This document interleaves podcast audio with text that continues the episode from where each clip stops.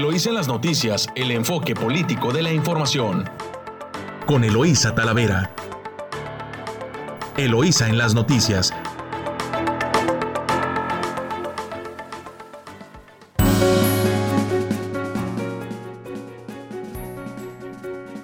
Hola, muy buenos días, Ensenada. Hoy lunes 30, perdón, 20 de septiembre. Les saluda Eloísa Talavera transmitiendo desde nuestro estudio Luis La Madrid Moreno a través de su emisora favorita 929 Amor Mío y de nuestra estación hermana La Chula en el 92.9 de frecuencia modulada por allá en San Quintín. Y bueno, pues saludo a usted que nos escucha a todo lo largo de la costa del Pacífico, desde Tijuana, Rosarito, aquí en la Bella Ensenada y en San Quintín también. Eh, saludo a quien nos acompaña en controles, a Camila López en Ensenada y a Yadira en San Quintín.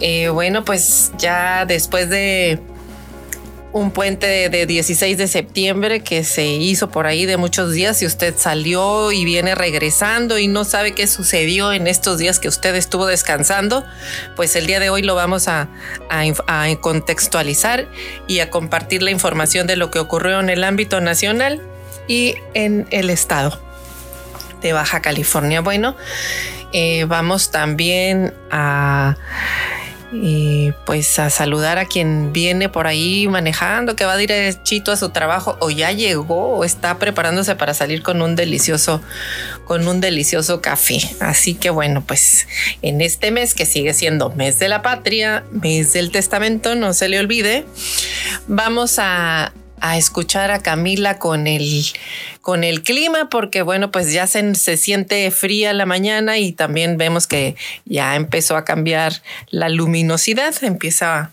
a amanecer un poquito más tarde. Así que buenos días, Camila, ¿cómo amaneció el clima? Muy buenos días, Eloisa. el día de hoy amanecimos en Ensenada a 14 grados, esperando que la máxima sea de 23. Eh, amaneció un poco frío, así que no olviden salir sin alguna chamarrita. En San Quintín amanecimos a 16 y la más alta que se espera es de 24. En Rosarito amanecieron a 16 y se espera que la temperatura máxima sea de 21. Bueno, pues ya escuchó usted, así que pues a cubrirse ahorita en la mañana y a disfrutar una buena taza de té o café caliente o chocolate, lo que usted prefiera.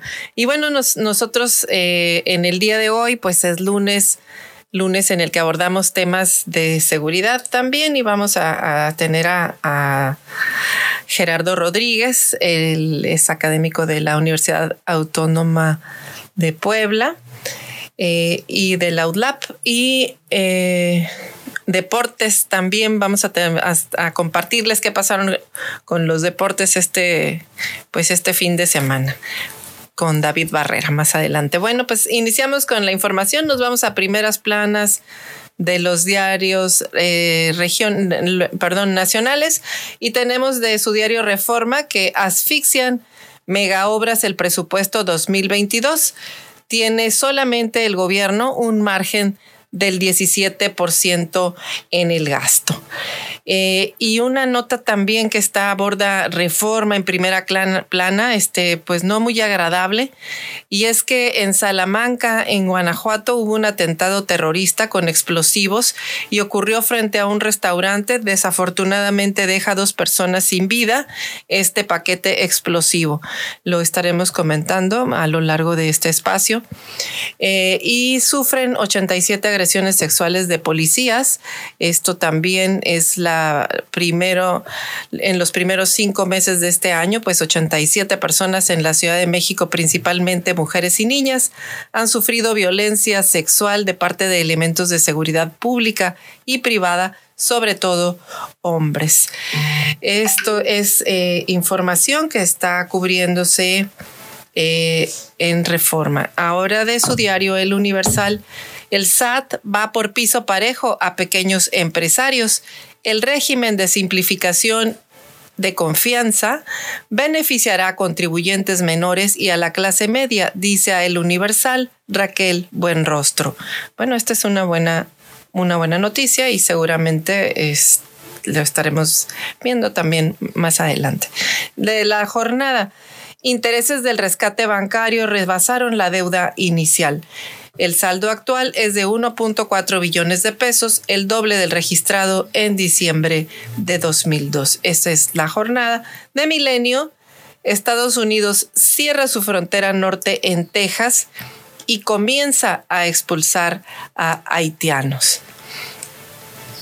La CEPAL se compromete a América Latina a tener vacunados a 80% de adultos en seis meses máximo. De El Excelsior, aumentarán recursos para reconstrucción. Esto en el presupuesto 2022 destinarán 1.943 millones de pesos a la infraestructura dañada por los sismos de 2017 y 2018. La Secretaría de Educación Pública será la dependencia con mayor incremento. De su diario El Financiero, obtiene SAT 248 mil millones de pesos por fiscalización en este primer semestre representó 13.3% la recaudación secundaria. De El Economista, precio promedio de gas LP de nuevo bajo presión por el alza internacional. La diferencia con el último precio promedio antes de que fuera intervenido el mercado del combustible es apenas de 2.3%. Y de su diario, de su diario La Razón, presos Presas y ríos llenos ahogan Ayautepec, Tula y Tequisquiapan. El río Lerma amenaza a Toluca y a San Mateo, Atenco. En 24 horas nos faltan 10.843. Son jóvenes de 18 a 25 años y se esfuma su rastro. Y es que desde septiembre de 2014, cuando desaparecieron los 43 normalistas de Ayotzinapa, se ha denunciado la desaparición de miles de jóvenes a lo largo del país. De 2019 a la fecha, se tienen registrados 4.824 casos, de acuerdo con datos de la Comisión Nacional de Búsqueda. Y bueno, eh, en un mes también bajan las hospitalizaciones en todo el país. Y de reporte índigo, en busca de una nueva cabeza, a dos años de la salida de Carlos Romero, del CTPRM, el sindicato continúa acéfalo, eh, mientras el presidente López Obrador anuncia elecciones libres para elegir al nuevo dirigente. No obstante, la disidencia eh, se encuentra dividida, lo que podría llevar a un líder afina de Champs al poder nuevamente. Este es el sindicato de petróleos mexicanos. Y de la crónica, Estados Unidos, Estados Unidos inició deportación masiva de haitianos establece puente aéreo de Laredo y San Antonio a Puerto Príncipe para expulsar a más de 13 mil y cierra frontera en Del Río. En el Sol de México adquiere la medicina más cara del mundo, gastan 6 millones en cuatro dosis. La Secretaría de la Defensa Nacional compra Spin, Spinraza y Maipo, un proveedor vetado. Eh, en el Heraldo de México, de 18 a 24 años crecen ninis en pandemia. Los jóvenes que ni estudian ni trabajan ya suman 23.3% del total, que pasó al cuarto lugar de la OCDE, de la OCDE. Y en la jornada también se advierte el advierte el ZLN, Chiapas está al borde de una guerra civil. Y bueno, pues estas son las principales notas eh, nacionales. Nos vamos a, los principales titulares de los diarios locales y tenemos que en el mexicano, con apertura de cinco nuevos juzgados, fortalecen justicia familiar en el Estado. Eh, continúa en descenso la tercera ola de COVID. La tercera ola de COVID continúa descendiendo hasta su salida del estado de Baja California. Sin embargo, bueno, el sector médico del estado se prepara para lo que será la cuarta ola de COVID que esperan que entre en el mes de octubre, pues con esta entrada ya del, del cambio de clima y de temporada de otoño-invierno. Y bueno, de acuerdo a la Fiscalía General del Estado, también Tijuana llegó a 1.447 muertes en 2021 nos vamos a las principales eh, planas de su diario El Vigía. Y bueno, también la violencia está en primera plana. A la alza la a la violencia, a la baja detenidos. Y es que cuatro personas perdieron la vida entre el viernes y este domingo, en su mayoría a balazos. En el, el, más reciente fue ayer, cuando un hombre circulaba en motocicleta por las calles de la colonia Reforma y fue acribillado. También en primera plana intenta mujer quitarse la vida al saltar del puente y es eh, una persona, se lanzó eh, por la mañana y quedó con diversas fracturas, con estado delicado de salud. Una mujer que se lanzó por el puente peatonal, sobre el, del puente peatonal del centro de gobierno la mañana del domingo y se sumó a la segunda persona que se arroja al piso en, en fechas recientes pues desafortunado muchas de estas situaciones seguramente son pues derivados de la pandemia y todas las presiones que han eh, provocado, desde las económicas hasta las emocionales por el encierro también y la falta de socialización. Pero las más duras seguramente son las, eh, las, las, presiones. Eh, las presiones económicas que han estado causando estragos en la población. Y bueno, pues también este fin de semana eh, Ensenada reporta un 94% de ocupación hotelera, eh, lo cual pues es importante para la parte económica de nuestra ciudad.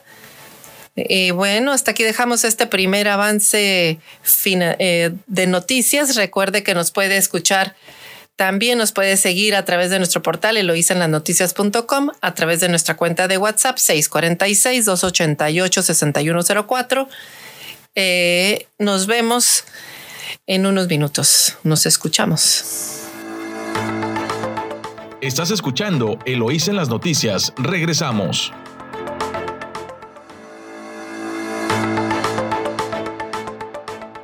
Estamos de regreso aquí en su emisora favorita 929 Amor Mío, pues lunes 20 de septiembre.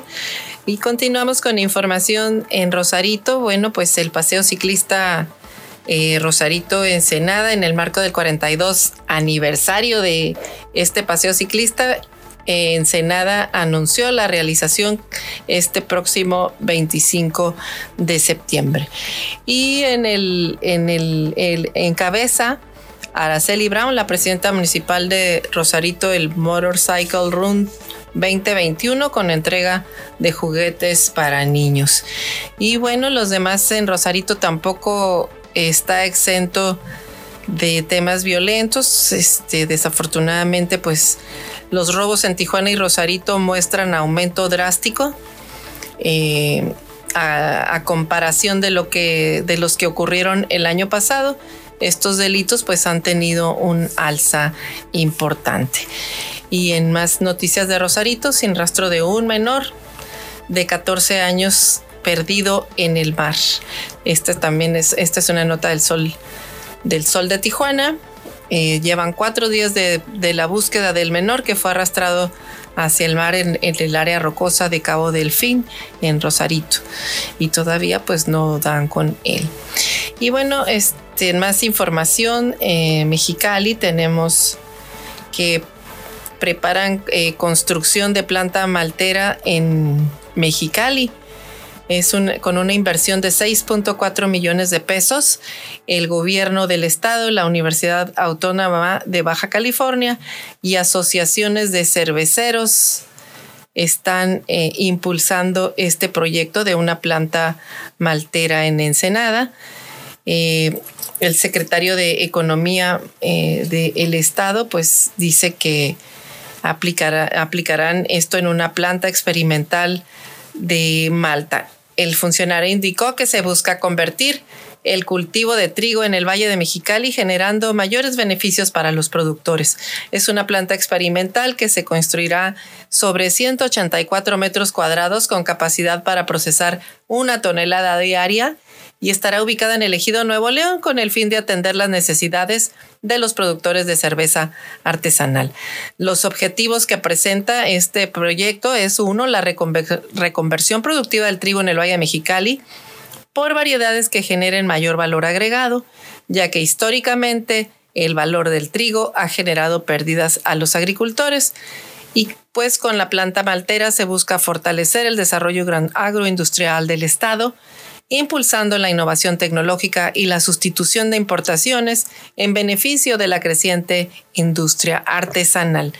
Así que bueno, pues el estado con mayor consumo de cervezas en América Latina y con más cerveceras artesanales del país, sumando 195 empresas registradas. Señaló que aquí se producen 108 mil hectolitros, lo que representa el 7% de la producción nacional, habiendo logrado primeros lugares en medallas y reconocimientos nacionales e internacionales. En cuanto a los indicadores de impacto en la agricultura, precisó que se desea aumentar la rentabilidad agrícola, reducir las importaciones de Malta e incrementar la productividad de cerveza artesanal. Así que este proyecto eh, también pretenden desarrollar procesos de producción con calidad y características estandarizadas de la malta de Baja California, además de desarrollar pues recursos humanos especializados en la industria de la cerveza. También sostuvo que el trigo generará un ingreso por hectárea de 32 mil pesos a un costo de 30 mil pesos, a diferencia de la cebada que trae, atrae ganancias por 33 mil pesos por hectárea a un costo de 25 mil pesos, lo que hace una diferencia de 2 mil pesos para el trigo y 8 mil pesos para la cebada. Pues ahí está este proyecto eh, que se está impulsando en Mexicali, lo cual pues es pues muy importante para, para la reconversión agroindustrial por un lado y para eh, apoyar el desarrollo también de la industria de la cerveza artesanal en el estado, puesto que está en todo el estado. En Ensenada, pues también tenemos un importante em, clúster ya de empresas artesanales cerveceras de pequeña y no tan pequeña escala. Así que bueno, esas son, son buenas, buenas noticias. Y también en Mexicali, bueno, pues eh, eh, se incrementa la segunda semana consecutiva el precio del gas LP y esto, bueno, pues también tiene que ver con presiones del precio internacional. Eh, en Mexicali también de Mexicali, pues se debe de reforzar también las medidas contra el COVID-19. La baja incidencia en Tijuana concentra, eh, que concentra más del 50% de la población, ha permitido que el Estado no suba, no cambie de semáforo, este, no cambie de semáforo a semáforo amarillo. Y operan solamente 14 rutas de camiones en urbanos en, en Mexicali, incluso hasta antes de la llegada de la pandemia, solo funcionaban 22 de las 42 que deberían de operar en Mexicali. Esto según información de Mutra, que es el, el organismo del transporte. Y bueno, también eh, es importante en energía, el rubro importante para que las empresas decidan invertir en Mexicali. Esto lo dice Index. Si Baja California no está al pendiente de que no exista desabasto de energía eléctrica, ese puede ser un inhibidor para que vengan inversiones a Mexicali. Esto lo dice Index. Eh, y convocan a marcha a favor de la mujer y la vida en Mexicali.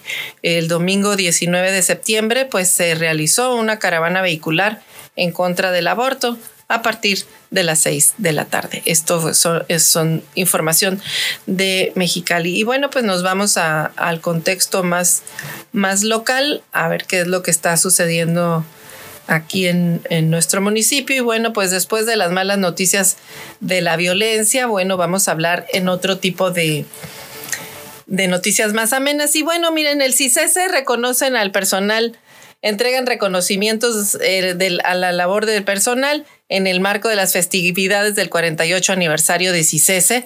David Covarrubias Rosales, director general del centro, compartió que en los siete meses de su gestión se ha enfocado en atender cuestiones académicas y administrativas.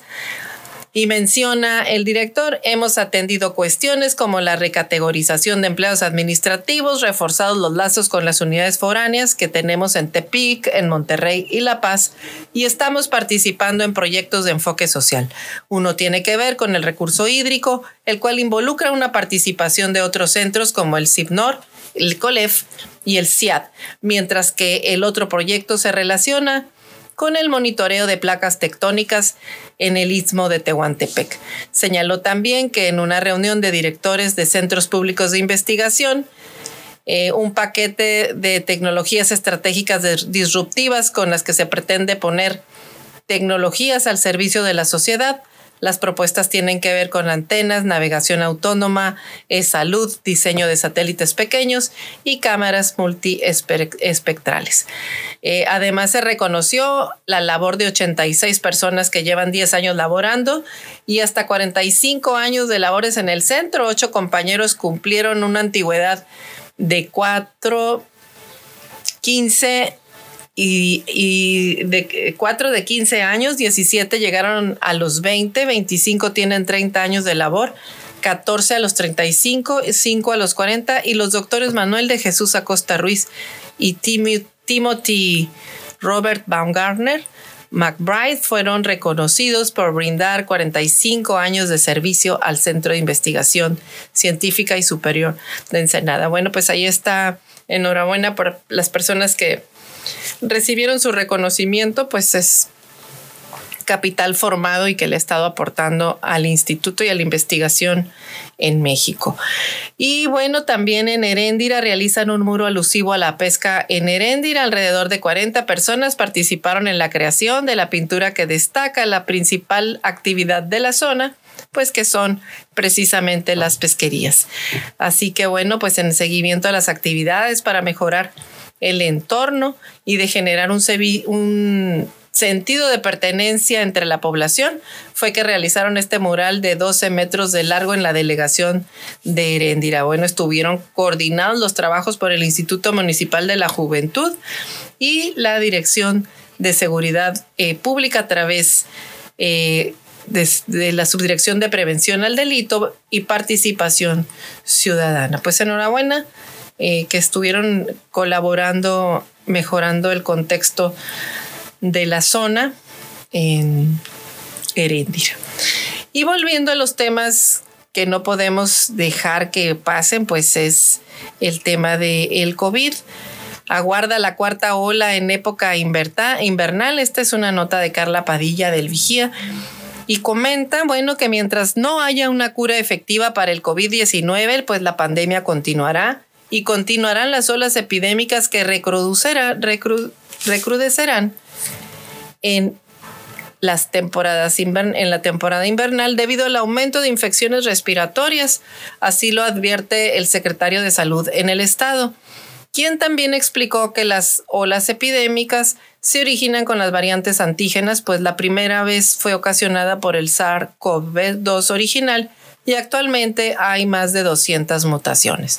El secretario también indicó que se están haciendo esfuerzos para ganar la tercera ola epidémica y prepararse para la temporada invernal, ya que es cuando suben los casos de enfermedades respiratorias y será el inicio de la cuarta ola. También destaca que Baja California pues han disminuido los casos activos de la tercera ola, es por Tijuana y Ensenada, ya que Mexicali continúa estable en sus unidades. El funcionario destacó que Tijuana, la primera ola afectó entre marzo y abril, a diferencia de Mexicali, donde azotó en mayo, cuando disminuía en Tijuana, por lo que se obtuvo otro pico entre la primera y la segunda. Así que mire, en Ensenada, la primera ola se vivió en junio, luego de azotar Tijuana y Mexicali. Sin embargo, entre la primera y la segunda ola, el municipio pues no le no pasó mucho tiempo, pues en noviembre todo el estado entró en la segunda ola de COVID-19. Así que pues a prepararse porque el COVID se recrudecerá en la temporada invernal. Y en más información sobre lo mismo preguntan, ¿y ya te vacunaste? Si ya te vacunaste, entonces descarga en línea tu certificado. Y es que al menos el 93% del total de las personas que ya tienen su esquema completo de vacunación contra el COVID-19 ya puede obtener su certificado. Así lo informó Jesús Alejandro Ruiz Uribe, delegado federal único de Baja California. Informó que este porcentaje representa a 2.319.994 personas que se han registrado en la plataforma Mi Vacuna mencionó que los sectores faltantes de registrarse son médicos y enfermeras con más de 30 mil personas. Eh, eh, en el sector educativo quedan pendientes 31 mil registros y 12.782 registros de los centros penitenciarios. Explicó que para obtener el certificado se pueden comunicar pues con el doctor Vacuno al 561-713-0557 o escribiendo la palabra hola donde le darán indicaciones para ingresar su CURP. En el caso que le falte algún dato o esté equivocado, hay que ingresar a la página Mi Vacuna, salud, eh,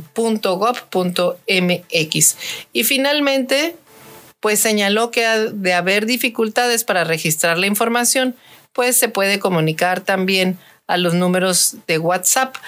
Y el de Ensenada es el 646-194-1227. El de San Quintín, tome nota, 646-947-7129. Bueno, hasta aquí dejamos este primer avance informativo. Nos vamos a corte comercial aquí en su emisora favorita 929 Amor Mío y en su noticiero Eloísa en las noticias. Regresamos. Estás escuchando Eloísa en las noticias. Regresamos.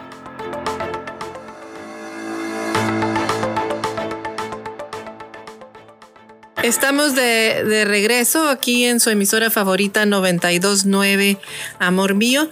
Y bueno, pues hoy es lunes de temas de seguridad, si recuerda usted, y está con nosotros, está con nosotros Gerardo Rodríguez. Él es él es Gerardo, es académico en la Universidad de las Américas Puebla. Y bueno, pues hoy estaremos comentando con él seis razones para la renuncia del fiscal general de la República. Así que pues muy buenos días, Gerardo, ¿cómo estás?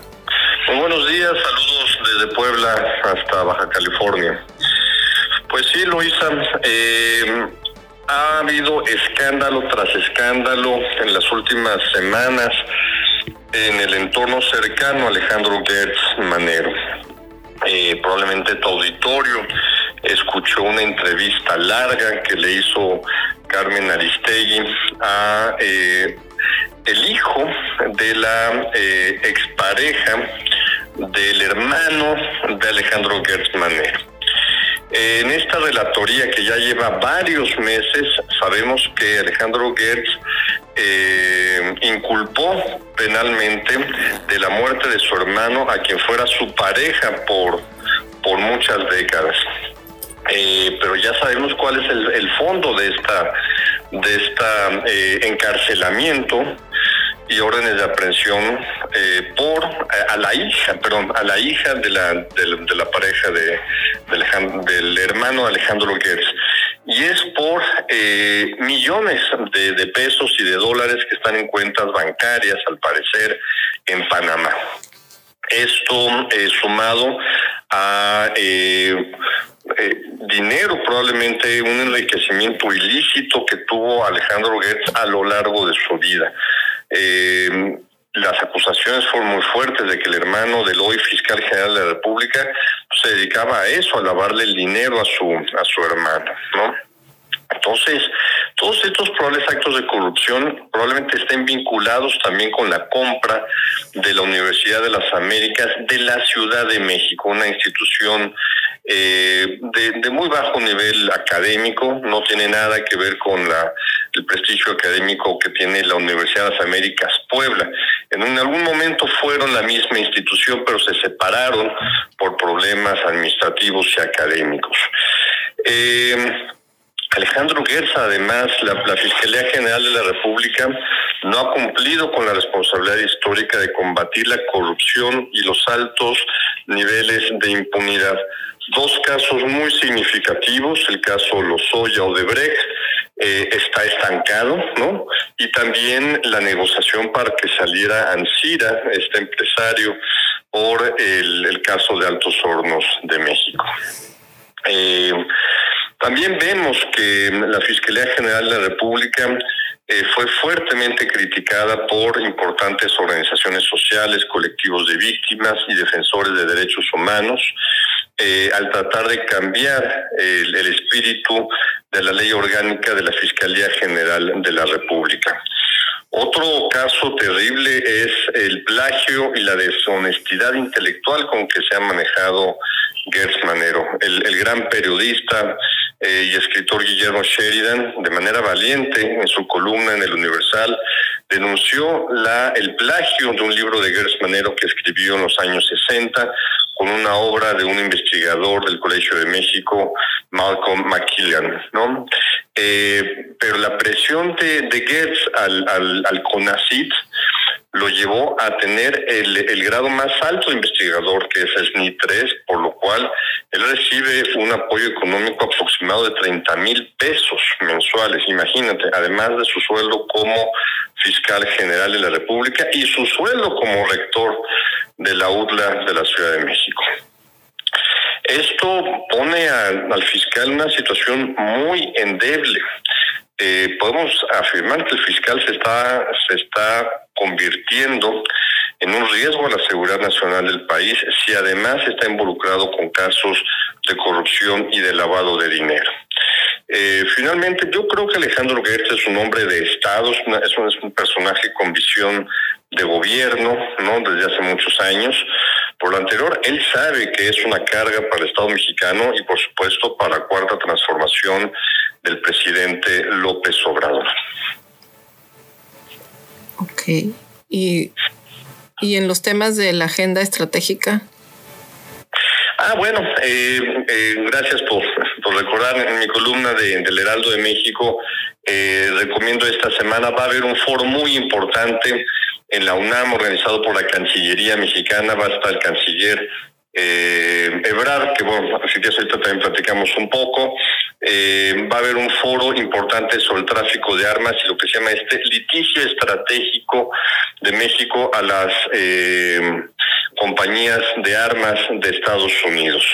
Se va a analizar esta, esta denuncia que se hace en, en la Corte de Massachusetts en Estados Unidos. Y si quieres, eh, Eloisa, también podemos platicar un poco de cómo, qué pasó este fin de semana con la cumbre de la CELAC Así, en la Ciudad de México. Una, una, un, un comentario respecto de estos temas que presentas, pues bastante delicado el que quien sea el fiscal general de la República esté envuelto en toda en todas estas aristas que pues sí, como bien lo mencionas, sí ponen en riesgo el tema de seguridad nacional, porque pues demasiados, eh, incluso persecuciones a distintos personajes eh, a través de la fiscalía, que bueno, pues ahí los traen a salto de mata. Así es, pues bueno, la, la, la, la, denuncia penal contra el ex candidato del PAN, Ricardo Anaya, es, o las denuncias contra el rector, mi rector, el doctor Luis Ernesto Derbez, que está en licencia ahorita por una persecución judicial eh, dirigida desde la oficina del procurador Alejandro Gertz, ¿no? Entonces, eh, muy complicada la situación, eh, se le fue un aliado estratégico a, al, al, fiscal, que era el abogado de la presidencia de la República, ¿no? Julio Scherer. Eh, hay, hay, información periodística que, confirma que, hay varios casos que no avanzaban por complicidad de estos dos personajes de la vida jurídica de este país. Pues sí, desafortunadamente, pues ahí hay una combinación también de entre órdenes presidenciales en casos específicos y otra que junto con pegado, como luego se dice, se, a, se continúa con agendas de corte personal. Pero bueno, pues ahí está, vamos a ver qué desenlace tiene este tema con el fiscal. Y yo sí, este, me gustaría tocar temas de, de, lo que pasó este largo fin de semana, Gerardo, en materia internacional. Uno, porque en el, en el tema del el desfile, bueno, pues no había discursos, ya ahora se retoman los discursos, hay invitaciones al presidente de Cuba, se le da un trato pues eh, no lucido al, y no correcto a, al recién nombrado cónsul de Estados Unidos, embajador de Estados Unidos en México, lo poniéndolo en gallola y no en, en, en la fila de enfrente como pues un socio comercial tan importante como en, en México es, por un lado. Y por otro lado, este tema de, de la cumbre donde la convocan eh, para cambiar la OEA y hablar de una integración de América Latina y luego hablan de democracia quienes están en países reprimidos y luego está pues los puntos de vista de los del, presidente argentino, el presidente de Uruguay eh, poniendo pues su posición muy clara respecto de las distintas, las distintas opiniones que se manejan respecto con, estos países como Cuba y Venezuela, Bolivia, eh, que no están respetando la democracia en sus países y que tienen a sus adversarios en la cárcel. Sí, eh, a mí me da muchísima pena ver que la, la región de América Latina, eh, representada por sus presidentes, eh, siguen dando estas, estas noticias deprimentes. En la región, como en todas las regiones del mundo, pero en particular en América Latina, tenemos eh, dos expresiones autoritarias, Venezuela, que, que, no ha convocado elecciones, y Cuba, que es una dictadura, hay que decirlo así, de, de un grupo en el poder que lleva, pues, que lleva casi 60 60 años, no más de 60 años en el, en el poder, 62. Entonces, eh, terrible la situación. México eh, tratando de ser un líder en la región, pero mira como, como, como, se dice, para, para ser líder o para bailar un tango se necesitan dos y se necesita llevar y querer ser llevado. Entonces, en este sentido, los países latinoamericanos hay una división entre México y Brasil. Eh, vinieron pocos presidentes, hay que decirlo, ¿no? Eh, no vino Bolsonaro, por supuesto. Yo creo que tampoco lo queremos, ¿no? Después de las barbaridades que ha hecho y, y, ha dicho en torno a su país y al mundo. Eh, no es novedad que los presidentes inviten a otros jefes de Estado a estas paradas militares. El presidente Peña Nieto fue invitado por su homólogo francés al desfile del 14 de julio en, los Campos Elíseos, ¿no? Por el año dual México, México-Francia. Eh, sí no habíamos visto esta, este, este, este despliegue en favor de Cuba, ¿no? En, en, los últimos años. La última vez que, que, se le dio este trato especial a Cuba, pues fue con el presidente Enrique Peña Nieto, ¿no?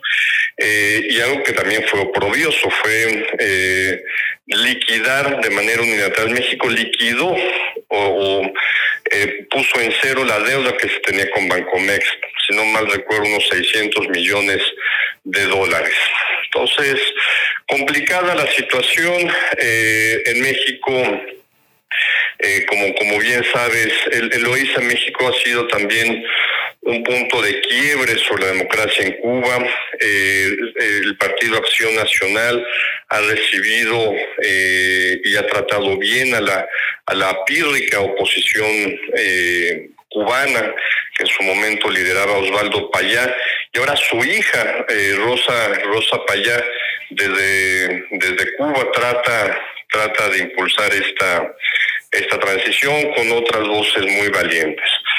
Eh, y, México tiene que estar muy presente en Cuba, ¿no? También porque si hay una, hay una transición desordenada en Cuba, una revolución social que tire a este régimen castrista, eh, México puede tener una oleada de refugiados cubanos terrible, ¿eh? Entonces, lo que estamos viendo ahorita con los haitianos y con los centroamericanos puede ser pírrico frente a una oleada de refugiados económicos cubanos, Luisa. Muy bien. Pues gracias, Gerardo, por escuchar tu opinión y por comentarnos también un poco de, política exterior. Muchas gracias, Gerardo. Gracias, Luisa. Saludos. Nos, vamos a corte comercial aquí en su emisora 929, Amor Mío. Estás escuchando Eloísa en las noticias. Regresamos.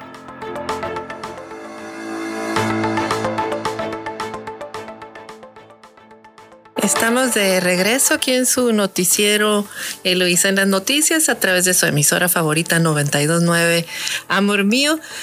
Y bueno, vamos a continuar con información de San Quintín. Nos vamos a dar una vuelta a ver qué sucedió este fin de semana por allá en el valle. Y bueno, se reportan eh, en el Valle, en, en una nota de Jorge Perzábal. Históricas incautaciones de droga en San Quintín. Este año, lo que va de 2021, en San Quintín el ejército ha decomisado 8 toneladas de marihuana, 7 toneladas de cristal, y 204 kilos de fentanilo. Además, 46 vehículos fueron asegurados y 16 hectáreas de plantíos han sido destruidos. Es un, es un total de 8 toneladas de marihuana, es las que se han decomisado y esto lo, así lo dio a conocer el coronel del 67 Batallón, José León Carral, Corral Mendoza. El encargado del batallón explicó que el decomiso de 204 kilos de fentanilo es uno de los más importantes que han llevado a cabo, que ha llevado a cabo el 67 Batallón, así como también se decomisaron dos avionetas y una embarcación. Señaló que se han destruido pues estos 88 plantíos de marihuana con una extensión de 16 hectáreas y además de los vehículos, 46 vehículos que han sido asegurados por parte del batallón. Estos aseguramientos son con el único objetivo de sacar de las calles la droga, así como combatir la zona donde se vende, por lo que estaremos trabajando de la mano con las demás autoridades para tener un entorno seguro, comentó el coronel del 67 Batallón. Eh, además, ha arrestado a 120 presuntos vendedores de droga y también fueron asegurados 58 inmuebles en donde presuntamente se vendían distintas sustancias. Así que bueno, pues el mando castrense invitó a los residentes de las diferentes delegaciones a que confíen en las distintas instituciones de seguridad y que denuncien cualquier actividad ilícita o delito a los números de emergencia. Y bueno, en más información, en San Quintín, pues llevan apoyos a la isla de Cedros en casi dos años de duración de este vigésimo tercer ayuntamiento, la comunidad de la isla de Cedros ha sido reforzada con cinco unidades para realizar distintos servicios públicos. Así lo señaló el presidente municipal. Y bueno, también hubo en el Valle 224 infracciones el mes pasado por transitar a exceso de velocidad, no contar con licencia de conductor, no respetar los señales de tránsito, ingerir bebidas embriagantes al interior del vehículo y manejar sobre los efectos del alcohol. Y mire qué bueno, malo que le toque la infracción, pero qué bueno que está actuando la autoridad, puesto que manejar en estado de ebriedad es pues es muy peligroso, es, se lo convierte a usted en, pues en, una, en un asesino potencial porque puede eh, ocasionar accidentes que terceros pierdan la vida, incluso la del propio conductor. Y hay muchos, eh, San Quintín y su valle tienen un alto índice de accidentes en carretera. Así que pues ahí se tiene que reforzar mucho las medidas preventivas y pues de manejo defensivo con los conductores. Pero pues muy bien que se esté aplicando el reglamento. Eh, también imparten un taller sobre uso de fuego y esto es con la intención de concientizar a los productores sobre el uso del fuego y dar a conocer algunas alternativas que pueden utilizar en la actualidad eh, ganadera que se en la actividad ganadera que se desarrolla en la zona costa Así que bueno, este taller de normatividad aplicable al uso de fuego en el sector agropecuario, y esto es por las quemas que hacen también eh, en los cultivos es una forma diversa de hacer lo mismo, pero de manera diferente, o sea, de manera distinta, el mismo lograr el mismo objetivo. Y bueno, también tendrán carrera de enfermería por allá en la Universidad Nueva, en la Intercultural en San Quintín. Y bueno, después de este recorrido por, de informativo por San Quintín, le, nos vamos a los deportes con, eh, con David Barrera. Así que bueno, vamos a ver qué fue lo que pasó este largo fin de semana en los deportes. Adelante, David, muy buenos días. Muy buenos días. Continuamos en Eloísa en las noticias. Mi nombre es David Barrera y arrancamos con la información deportiva. Comenzamos con el fútbol de la Liga MX, pues se jugó la jornada 9 del torneo mexicano. Dicha jornada comenzó desde el jueves, cuando Tijuana fue goleado cuatro goles por uno por parte de San Luis. Con este resultado, los Cholos vuelven al último lugar de la tabla general y ya, sinceramente, con escasas oportunidades de liguilla. Sin embargo, esperemos que al menos el cuadro fronterizo cierre dignamente el torneo. Para el viernes, Atlas, que sigue imparable, goleó tres goles por cero a Necaxa. Ya para la actividad sabatina, Juárez, Juárez rompió las quinielas de todos al derrotar un gol por cero a León en casa de León. El partido de la jornada, sin duda, fue cuando Toluca derrotó tres goles por uno a las Águilas del la América. Las anotaciones fueron al minuto dos, gracias a Ortega. Posteriormente, Henry Martin empataría el encuentro al minuto seis. Al 38, Zamudio adelantaría de nuevo a los Diablos y hasta el 61, Ortega marcaría su segundo gol de la noche y el tercero y definitivo para los Diablos del Toluca. Fantástico encuentro. Con este resultado, Toluca empata con 20 unidades al América y ambos se colocan como líderes de la competencia. Mazatlán y Pumas empataron a dos anotaciones en el estadio Kraken, un partido lleno de emociones, mal fútbol y muchos errores. Cruz Azul derrotó dos goles por cero a Querétaro en el Estadio Azteca. Santos y Puebla empataron a una anotación en el estadio de la comarca lagunera. Monterrey. Monterrey se llevó el clásico regio dos goles por cero. Las anotaciones fueron de Alfonso Ponchito González al minuto 14 y de Matías Craneviter al 91. Dicho gol estuvo rodeado de una polémica arbitral, pues al inicio de la jugada de la pandilla recuperó el balón de una manera un tanto extraña, pues el Diente López, jugador de Tigres, chocó accidentalmente con el árbitro, lo cual causó que el balón le quedara lejos y así Monterrey pudiera iniciar un contragolpe que a la postre sería letal y terminaría en el segundo tanto del cuadro de la pandilla. Muchos dicen que este gol debió haber sido anulado por la intervención del árbitro. Sin embargo, si uno analiza el posicionamiento del árbitro dentro de la cancha, estaba bien posicionado y el diente fue quien fue a chocar. ¿Usted qué opina? ¿Debieron haber anulado el gol o estuvo bien que dejaran correr la jugada y que marcaran como válido el gol? Sin duda, un tema para el debate. Vámonos a otro tema. Las Chivas. Las Chivas derrotaron a Pachuca con gol de último minuto de Jesús Angulo. Todo parecía normal previo al Clásico Nacional. Este partido se disputó el sábado. Sin embargo, el domingo en la mañana, muchos amanecimos con la noticia de que a Mauri Vergara había cesado a Víctor Manuel Bucetich. Con esto, Bucetich se convierte en el segundo entrenador en ser despedido en el torneo y se espera un futuro próximo muy difícil para el Guadalajara.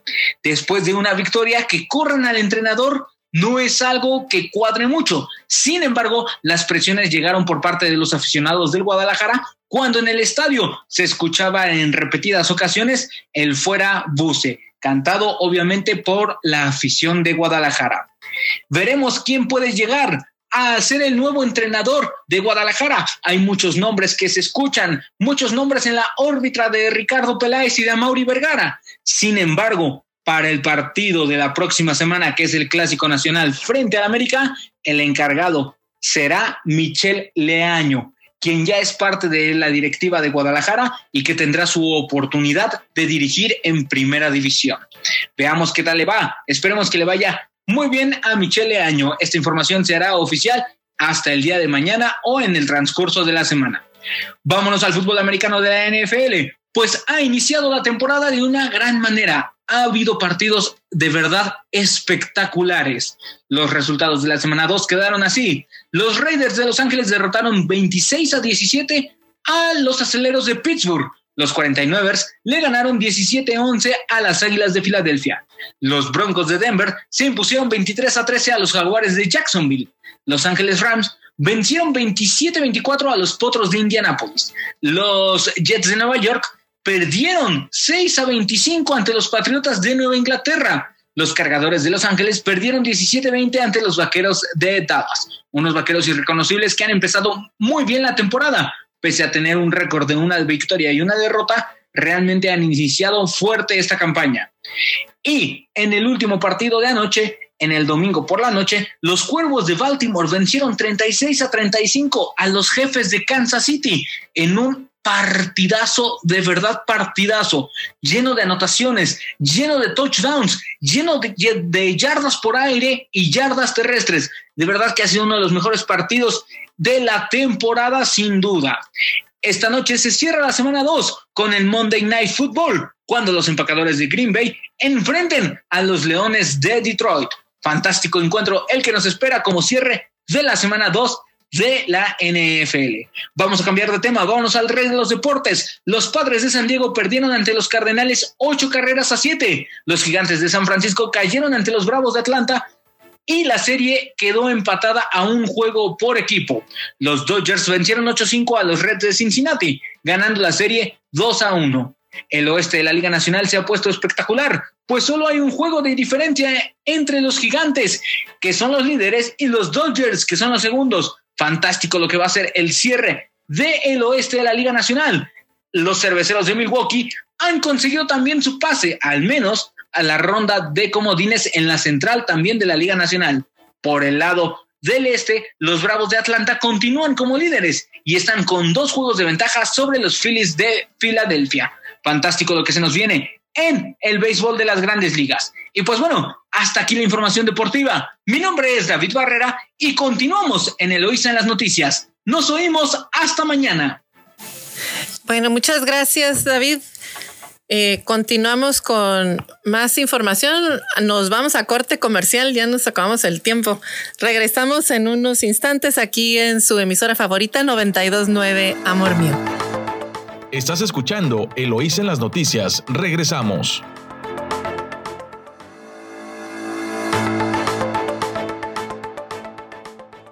Estamos de regreso aquí en su emisora favorita 929 Amor Mío en Eloísa en las noticias. Continuamos con información. México debe aspirar a ser un país desarrollado. México es un país de clases medias, de personas aspiracionistas que tienen el anhelo legítimo de tener una mejor vivienda, una mejor alimentación, mayores salarios, mejorar su educación, tanto ellos como sus familias y de la sociedad. Y es que este fin de semana estuvo Enrique de la Madrid Cordero, exsecretario de Turismo, exdiputado federal y, e hijo del expresidente Miguel de la Madrid Hurtado, afirmó lo anterior luego de ofrecer en Ensenada la conferencia México en la generación del desarrollo en entrevista efectuada luego de, su exposición de la, de la Madrid Cordero, fue enfático en rechazar la crítica y descalificación que se hace a la clase media mexicana y enfatizó que los tres problemas más grandes nacionales en estos momentos pues son la pobreza, la salud y la inseguridad. Afirmó en su planteamiento que México debe aspirar a ser un país desarrollado y esto se logrará con la participación y actuación no solo de las clases medias, sino de los gobiernos locales, estatales y municipales, que debe aprovechar las vocaciones productivas de cada región y desarrollarlas sin esperar a que se tenga que dar ese impulso desde el ámbito federal o externo. Se tiene, dijo, que construir las alianzas entre los sectores productivos, los gobiernos de la localidad y pensar en crecer en lo local regional con alianzas que aprovechen las potencialidades de cada zona, lo cual inevitablemente generará conflictos y fricciones que podrán ser resueltas al entender que se tienen que generar condiciones para que la mayoría de la población mejore su calidad de vida. De no hacerse, agregó el exdiputado federal, se tendrá un crecimiento desigual con alto número de personas en miseria o pobreza, lo que propicia que un discurso populista y polarizador que no resuelve ese problema, pero que sí va a afectar a todo un país. Y bueno, pues es que estuvo eh, Enrique de la Madrid Cordero ofreciendo esta conferencia en Ensenada. Y bueno, también él está ahorita al frente de uno de los institutos del Tecnológico de Monterrey, de ciudades, de ciudades eh, inteligentes. Bueno, pues estuvo este sábado por ahí en un conocido hotel de Ensenada, eh, otorgando esta, impartiendo esta conferencia. La verdad estuvo muy, muy interesante, un, un punto de vista de alguien externo a la comunidad que viene a compartir sus ideas sus ideas. Y bueno, pues en, en más eh, eh, información, pues tenemos eh, que localmente, pues ya este pues estamos a 10 días de los relevos de las nuevas administraciones municipales en Baja California, que inician actividades el primero de octubre, por lo que prácticamente pues estamos, como le digo, a 10 días de que se den los cambios en los tres municipios de Baja California, aunque tenemos municipios que repiten los alcaldes, eh, como es el caso de Ensenada y de Rosarito y tenemos eh, tres alcaldes nuevos que llegarán a relevar. Los alcaldes salientes son en Mexicali Lupita Mora Quiñones, en Tijuana Carla Ruiz McFarland, eh, Dora Nidia Ruiz Chávez en Tecate, eh, Armando Ayala en Ensenada que repetirá y también Araceli Brown de Rosaritos a Armando en Ensenada y Brown en Playas de Rosarito. Y quienes tomarán los relevos son Norma Bustamante en Mexicali, Montserrat Caballero en Tijuana y Edgar Darío Benítez en Tecate. Llama la atención, bueno, vamos a tener dos mujeres al frente de las dos ciudades más importantes del estado. Obviamente Mexicali con Norma Bustamante por ser la capital del estado, la capital política y Montserrat Caballero, que va a ser prácticamente la presidenta municipal de la capital económica del estado. Así que pues vamos a ver el desempeño de estas dos mujeres en los municipios más importantes del estado. Eh, repiten en Ensenada y en y en Rosarito eh, los presidentes municipales. La verdad es de que no se ha escuchado mucha información en Mexicali sobre quiénes van a integrar el gabinete. Lo único que se menciona pues es que eh, eh, Norma Bustamante pues ha recibido mucho apoyo del equipo de Marina del Pilar, que no la han dejado. Y bueno, pues este veremos qué es la presentación del gabinete que presenta. Por su parte, en, la, en Tijuana, la presidenta municipal Montserrat Caballero ya hizo anuncio de algunos de quienes serán sus más cercanos colaboradores, aunque no los ha confirmado porque siempre pues menciona un nombre, pero deja otro por ahí como, como por un ladito, ¿no? Lo confirma, pero no lo confirma. Por lo pronto, de los que se ha mencionado es a Fernando Sánchez González, quien es director del Instituto Estatal de Investigación y Formación Interdisciplinaria de la Fiscalía General del Estado.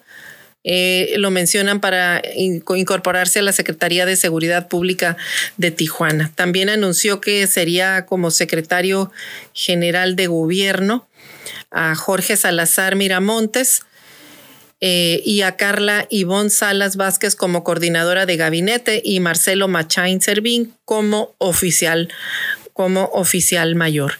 Así que este, pues eso es lo que se ha mencionado. Eh, de Ensenada, pues no tenemos información, así que bueno, pues faltan 10 días, veremos cuáles son pues los relevos que hay en, en los municipios que repiten, como es el caso de, bueno, Playas de Rosarito, exactamente con Araceli Brown, y en Ensenada con el presidente municipal Armando Ayala. Pues a 10 días de los relevos municipales.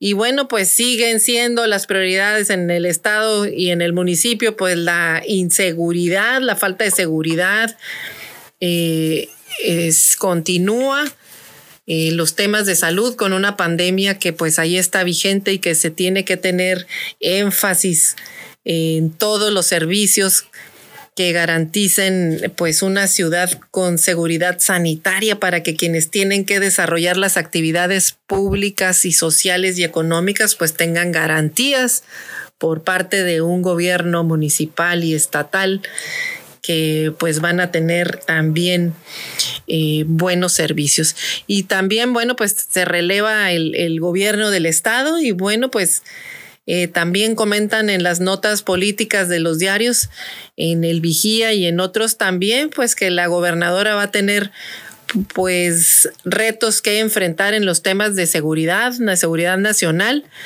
de perdón, de seguridad en el estado y sobre todo el tema del agua, que es un gran tema en el estado, pero en particular a Ensenada, pues que nos está eh, pues trayendo ahora sí que en riesgo inversiones y la prestación de los servicios porque no está a la altura de las necesidades de abasto y de tratamiento de aguas de, servicios por un lado y por otro lado pues la escasez que también bueno pues tiene que ver con el tema de, de eh, la estrategia que vayan a seguir para resolver el tema del agua. Es un tema integral, no es un tema aislado. Y sobre todo resolver este, este tema que quedó por ahí en tribunales de la desincorporación de las céspedes estatales a los municipios, que todavía es un tema. O sea que la, la gobernadora pues entra, entrará con una agenda con muchos temas relevantes y bueno, también hay temas que van a empezar a vestir y a darle tono el tono de ella a la administración, sobre todo por lo que se ha mencionado en materia económica. Sin embargo, pues si no están acomodadas las primeras piedras que tienen que ser la seguridad, el Estado de Derecho en el Estado y el tema de garantizarle a las inversiones, además de seguridad y Estado de Derecho, eh, energía y agua, y espacios donde instalarse, calidad de vida en sus ciudades, que eso también le corresponde a los alcaldes. Si aspiras a tener una ciudad inteligente, atraer personas de alto perfil, pues también te van a exigir calidad de vida. Entonces, todo va, como decimos, junto con pegado. Así que mucha chamba por delante, no solamente para los gobiernos, que ellos que son facilitadores de que quienes invierten y generan empleo, pues tengan las condiciones mejores para realizarlas. Así que vaya buen reto ahí para quienes toman los relevos y para las quienes ya aprendieron, ojalá que tengan nuevos bríos y no nada más naden de muertito, porque si no, pues aquí sí nos va a cargar el payaso. Pero bueno, y bueno, nos vamos a, una nota interesante, muy importante nacional, que tiene que ver con que en el SAT va por piso parejo a pequeños empresarios. Esto salió publicado en el, en el Universal. Y es que este régimen de simplificación de confianza contribuyentes, pues beneficiará a, contribuyentes menores y a la clase media. Así lo dice en entrevista al Universal, lo dijo Raquel Buenrostro, que es la titular del SAT. Ella es, dice que con esta propuesta de, de simplificación, con este régimen de confianza, pues lo que busca es poner piso parejo en el pago de impuestos y le tenderá la mano tanto a pequeños contribuyentes como a la clase media. Ese es el objetivo. Eh, la jefa del SAT afirma que este esquema le permitirá pagar el 1% y hasta el 2.5% de ISR de todo lo que recaude en un año y reforzará la certeza jurídica y la justicia fiscal, sobre todo ahora que van ganando la batalla contra la evasión fiscal. Y es que esta propuesta forma parte de la miscelánea fiscal del 2022 y surge luego, escuche usted, de que el SAT se eh, detectó que grandes empresas pagan en promedio un global neto de 2.5%, mientras que las personas físicas pagan 11.5%. 5%.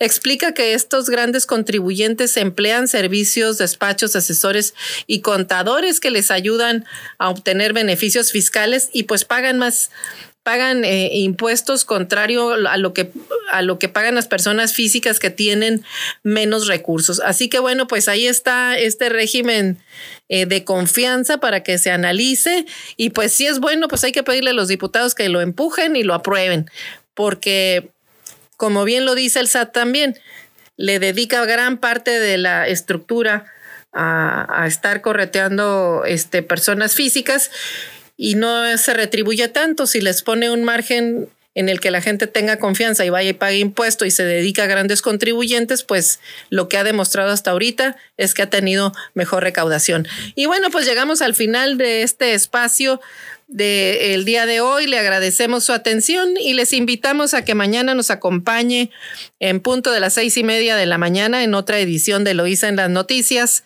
Así que hasta entonces y que pase usted excelente inicio de semana. Eloísa en las noticias, el enfoque político de la información. Sintonízanos todas las mañanas de lunes a viernes a las seis y media en Amor Mío 92.9 FM y La Chula 98.3 FM. Visítanos en eloísenlasnoticias.com.